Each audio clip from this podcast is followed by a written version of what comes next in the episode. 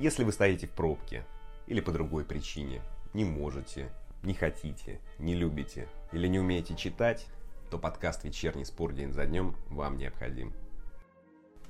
Добрый вечер, друзья, с вами Анатолий Иванов. Сегодня 10 августа. Спартак оккупировал инфопространство, а Роман Широков избил судью во время матча. Но об этом позже. Сперва традиционный экскурс в историю – 10 августа 586 года до нашей эры войска вавилонского царя Навуходоносора II сожгли Иерусалим и уничтожили первый храм. В этот день, в 1498 английская корона выдала 10 фунтов Джону Кабату за открытие Канады. 10 августа 1500 года португальский мореплаватель Диего Диаш случайно открыл остров Мадагаскар. Диаш сбился с курса, потеряв во время бури основную флотилию, которая направлялась в Индию.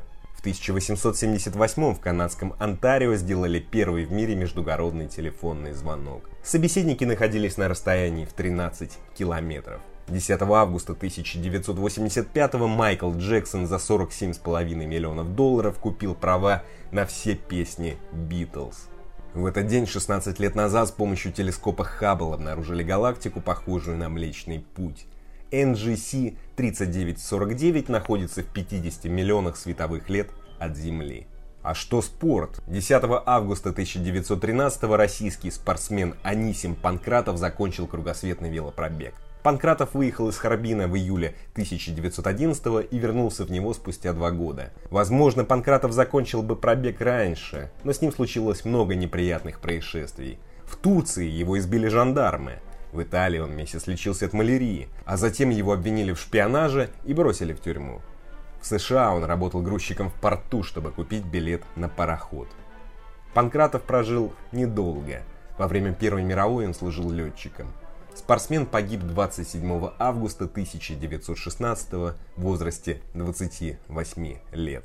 Ну ладно, вот что будет в этом выпуске. Газизов требует пожизненной дисквалификации Казарцева и Яськова. Цитата. «Если я скажу, что происходит, то на меня подадут в суд». Газизов сказал А, но не сказал Б. Федун выступил за приглашение иностранцев на ВАР. В сеть попала запись переговоров Казарцева и Яськова перед назначением второго пенальти. Казарцев объяснил, почему назначил пенальти. Адольфо Гаич сравнил себя с Артемом Дзюбой. Роман Широков избил судью на любительском турнире. Арбитр обратится в полицию. Игрок «Зенита» получил положительный анализ на COVID-19. «Динамо» обыграл «Урал», другие результаты РПЛ и расписание главных матчей недели. Начнем. Друзья, очень много «Спартака». Сложно найти достойные новости в сгущенном монолите вестей о «Спартаке». Они есть, но начну с красно-белой команды, которая оккупировала инфопространство. Генеральный директор «Спартака» Шамиль Газизов хочет, чтобы арбитров Казарцева и Яськова пожизненно отстранили от судейства. Газизов сказал в эфире матч «Премьер». Первый эпизод – это не пенальти. Почему ВАР не вступил в игру? Почему арбитр сам не пошел смотреть ВАР? Я пытаюсь быть спокойным, но эмоции внутри меня бьют. Пусть судьи возьмут и спокойно на пальцах объяснят нам, когда ставить пенальти, а когда нет. Что касается второго эпизода, то все мои коллеги из других клубов тоже возмущены. Это же беспредел. Я не встретил ни одного человека, который сказал бы, что это пенальти. Казарцев и Яськов должны лишиться возможности находиться на поле, работать. Желательно пожизненно, сказал Газизов. Что ж, если в «Спартаке» верят в заговор, то отстранение двух судей ничего не изменит. Заговоры – это такая массивная вещь, многоярусная структура – на смену Казарцева и Яськова придут другие. Еще все-таки Газизов погорячился. Первый пенальти спорный, но такие ставят в каждом туре. Второй, да, это Шапито. Наверное, многие уже жалеют, что в России ввели систему ВАР.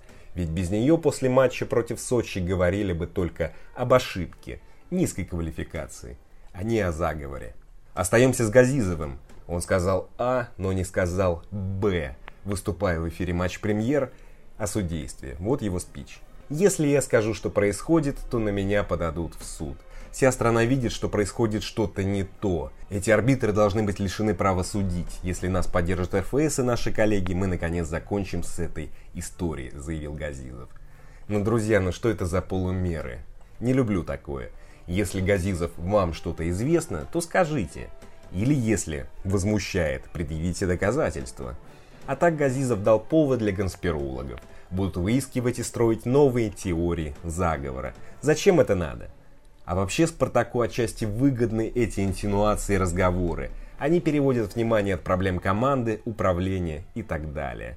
Заговором легко оправдать результаты и место в середине турнирной таблицы. И еще про «Спартак». Леонид Федун сегодня успокоился. И на смену лозунговым выступлениям пришли дельные предложения. Федун хочет, чтобы на ВАР сидели иностранцы, он заявил ТАСС. Безусловно, приглашение иностранцев на ВАР является необходимым условием восстановления доверия к системе. При этом судьи могут находиться в студии в любой точке мира, сказал Федун.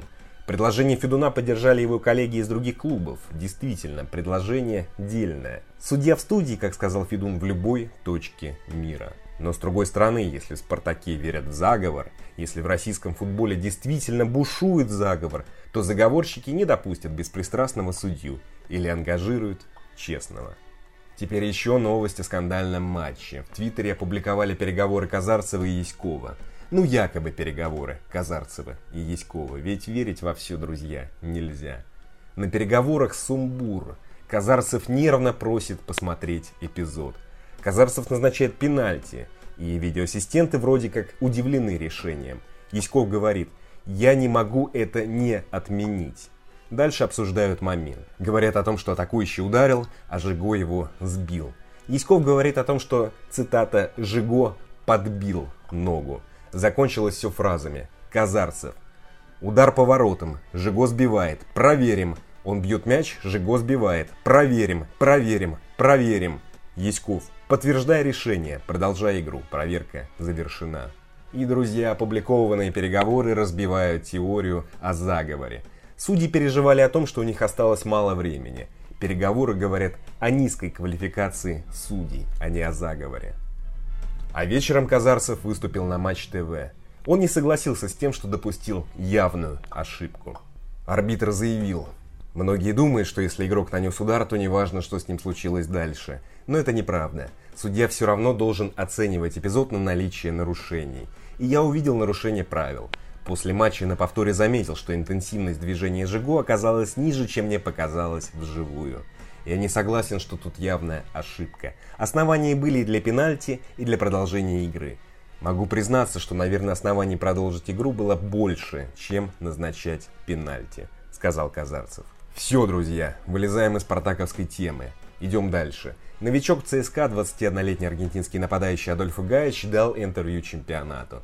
Рассказал про матч с Химками, о впечатлениях о переходе, целях, своей форме.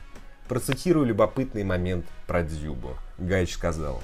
«Мне нравится, как он играет. Нас сравнивают прежде всего из-за физических данных, антропометрии. Мы оба силовые форварды. Но все-таки Дзюба и я немного друг от друга отличаемся. Мне кажется, я чуть побыстрее, так как моложе. Безусловно, я готов бросить вызов любому. Как только освоюсь и полностью адаптируюсь, получу полное игровое время, тогда брошу вызов не только Дзюбе, но и всем остальным. Намерен побороться за звание лучшего бомбардира чемпионата России, сказал Гаич. Что ж, посмотрим. Прогнозировать, рассуждать и анализировать в этом случае неуместно. Да и глупо. Идем дальше. Роман Широков избил судью во время любительского турнира. Широков играл за команду Матч ТВ и во время одного из эпизодов ударил арбитра кулаком в лицо. Некоторые сообщают, что Широков еще добивал его ногами. Но факт, что видно на видео. Арбитр упал, а Широков бросился добивать. Одноклубники оттащили его. У судьи фингал под глазом и разбитая бровь. Он намерен писать заявление в полицию. Что Широков давно обещал и обещает ушатать неугодных. Ушатал. Интересно, чем закончится эта история? Как заканчивается обычно или так, как закончилась Кокориным и Мамаевым? Непонятно, что у Широкого в голове. Поразительно так раздухариться на любительском турнире. Видимо, Широкого очень заводит футбол до сих пор. Или заводит перспектива кого-нибудь ушатать. Идем дальше. Неназванный игрок «Зенита» получил положительный анализ на COVID-19. Об этом в эфире «Россия-24» заявил Сергей Симак. Он сказал, что касается ситуации с коронавирусом, здесь ситуация абсолютно простая. у двоих наших игроков был выявлен сомнительный результат, о котором мы сразу сообщили в РПЛ и в Роспотребнадзор. У одного после этого все результаты отрицательные, у второго положительные. Поэтому оба на карантине по правилам Роспотребнадзора, заявил Симак. Что ж, здоровье этому неизвестному игроку, и главное, чтобы он никого не заразил. Как вы помните, в Москву на матч за Суперкубок против Локомотива не полетели Денис Терентьев, Алексей Сутармин и Даниил Шамкин. Закончу результатами расписанием главных матчей недели. Сегодня «Динамо» со счетом 2-0 обыграла «Урал» на выезде. Другие результаты первого тура РПЛ. Химки ЦСКА 0-2, Тамбов Ростов 0-1, Уфа Краснодар 0-3, Арсенал Ахмат 0-0, Спартак Сочи 2-2. Во вторник, 11 августа, пройдут матчи Ротор Зенит и Рубин Локомотив. Матч в Волгограде начнется в 18.00, в Казани в 20.00. В эти минуты проходят два четвертьфинала Лиги Европы. Манчестер Юнайтед Копенгаген и Интер Байер. 11 августа в 22.00 начнутся другие четвертьфиналы. 12 в 22.00 стартует четвертьфинал Лиги Чемпионов Аталанта ПСЖ. 13 августа РБ Лейпциг Атлетика. 14 августа Барселона Бавария. На этом все, друзья. Спасибо. Встретимся в пятницу. А теперь немного Стравинского.